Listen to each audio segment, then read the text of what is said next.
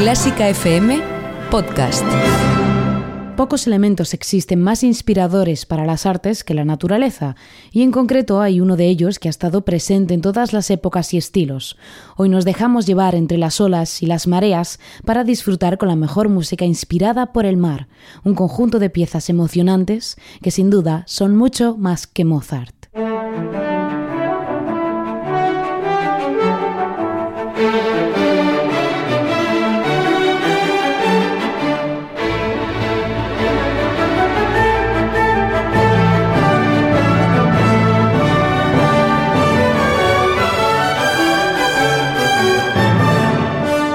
Bienvenido, bienvenida a Mucho Más que Mozart, el espacio de Clásica FM en el que exploramos todos los rincones y alguno más de la mejor música del mundo, para que puedas conocerla y descubrirla en profundidad.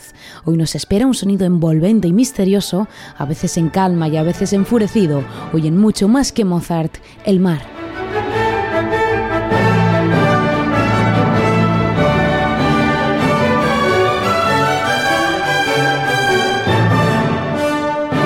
De la naturaleza que tanta fascinación nos produce aún al contemplarlo y del que hoy vamos a poder escuchar su reflejo en la música. Soy Ana Laura Iglesias y comienzo como siempre mandando todo mi cariño a nuestra familia de mecenas, a la que puedes sumarte en clásicafmradio.es barra mecenas o si lo prefieres puedes conectar con nosotros en nuestras redes sociales. Estamos en arroba clásicafmradio en Facebook, en Twitter y en Instagram. Listos para dejar llevar nuestra escucha entre las olas. Esto es mucho más que Mozart. Comenzamos. Quest TV da un paso hacia el mundo de la música clásica. Este espacio único de conciertos y documentales, cofundado por Quincy Jones, está dedicado a eliminar las barreras que nos separan de la mejor música. Con un gran y escogido catálogo de increíbles interpretaciones de jazz, funk, soul, hip hop, rock, música electrónica o sonidos del mundo, desde África hasta la India, la música clásica es la última en añadirse a este rico universo musical. Visita Quest TV para conectar con la misión global de poner toda la música en un mismo escenario. Quest TV, donde se encuentra la gran música. Clásica FM Radio. Elige lo que te emociona.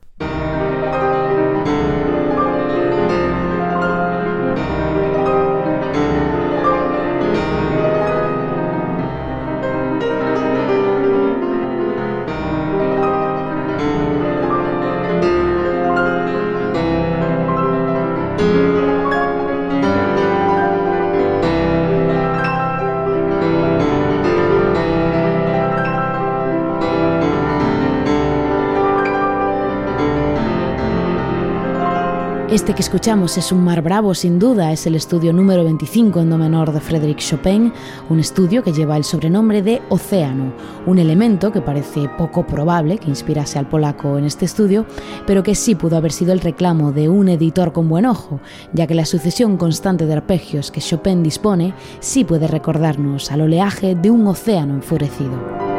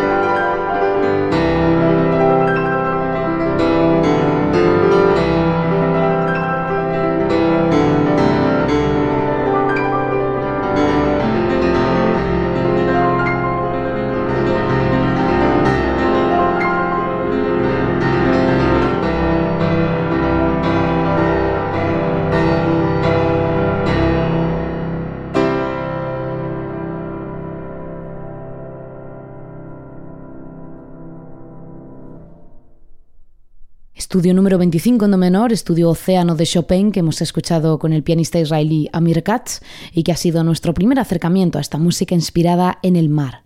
Seguimos con música para piano inspirada en el mar y nos vamos ahora al piano del ruso Anton Arensky. Arensky vivió entre 1861 y 1906 y fue uno de esos compositores que desarrollaron el lenguaje posromántico ruso, muy influido por autores como Tchaikovsky o Rimsky-Korsakov. Precisamente al mar dedicó seis piezas para piano solo tituladas Junto al mar, de la que vamos a escuchar la número 4, Alegro Moderato, una pieza elegante de carácter romántico y apacible, con un cierto color impresionista en las melodías que puede recordar a veces a Scriabin, pero sin ninguna descripción como tal del océano, sino más bien pues una impresión general. Escuchamos esta pieza número 4 de las seis piezas Junto al mar de Arensky en versión del pianista Adam Neyman.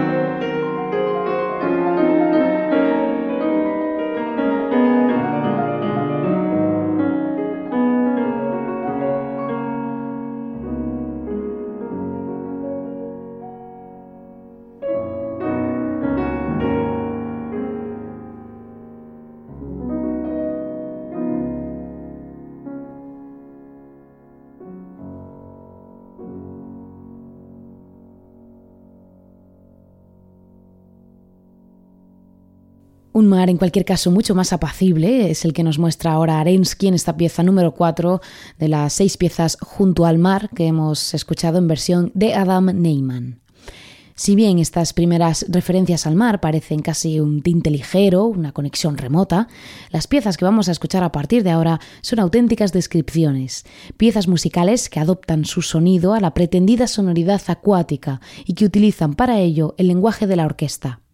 Y si hablamos del mar y de la orquesta, la primera que tenemos que nombrar sin duda es La Mer, el mar, subtitulada Tres bocetos sinfónicos para orquesta de Claude Debussy. En 1905, durante una estancia junto al Canal de la Mancha británico, Debussy completó esta pieza, casi una sinfonía pero sin llegar a serlo.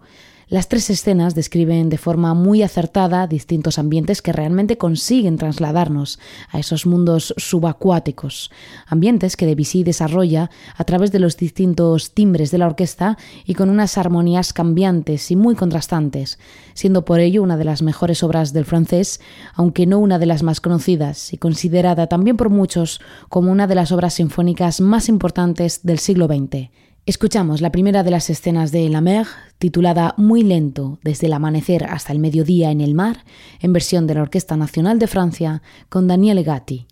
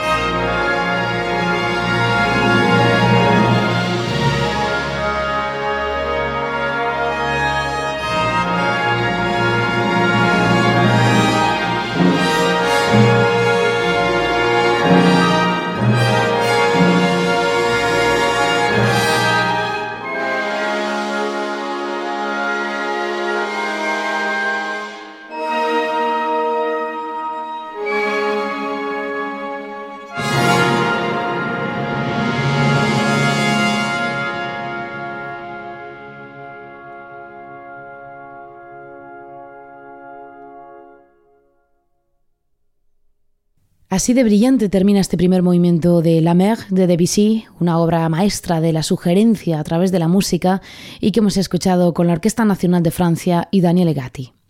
Seguimos dentro del siglo XX para escuchar otra de las obras dedicadas al mar más destacadas. Son los cuatro interludios marinos de Benjamin Britten. Estos cuatro interludios son en realidad los cuatro entreactos de su famosa ópera Peter Grimes, cuyo protagonista es un marinero. Britten unió estos cuatro preludios en una pieza de concierto, si bien cada uno de ellos tiene la función de desarrollar la trama de la ópera entre cada acto. Nos vamos a quedar con el segundo de ellos, titulado Mañana de Domingo, en el que Britten describe una escena de una mañana de domingo con el repicar de campanas incluido en un pequeño pueblo junto al mar.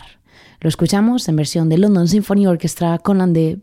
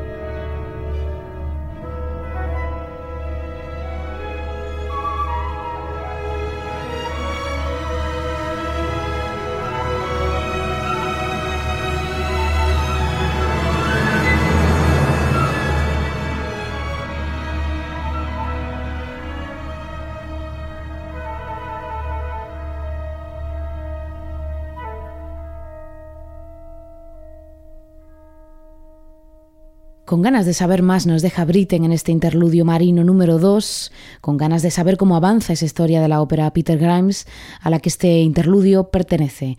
Esta era la versión de London Symphony Orchestra con André Prevan. Y la última parada en este recorrido musical por el mar la hacemos con otro compositor británico que vivió durante el siglo XX. Es Ralph Vaughan Williams y su Sinfonía del Mar. Se trata de una obra compuesta entre 1903 y 1909. Curiosamente coincide con los años en los que Debussy trabajaba en la Mer, aunque vas a poder comprobar que el sonido es completamente diferente. Williams describe el mar en esta sinfonía que incluye la presencia de un coro a través de los versos del estadounidense Walt Whitman, algo bastante inusual en el terreno sinfónico, y más aún si consideramos que esta es la sinfonía número uno del autor, quien como Brahms esperó hasta la madurez para adentrarse en el terreno sinfónico. Disfrutamos ya de esta sorprendente sinfonía del mar de Ralph Vaughan Williams, en concreto del tercer movimiento, un esquerzo titulado Las olas, y lo hacemos con la versión de la orquesta Halle, la mítica orquesta de Manchester, con Sir Mark Elder, una música que nos invita a dejarnos llevar por el oleaje y que sin duda es mucho más que Mozart.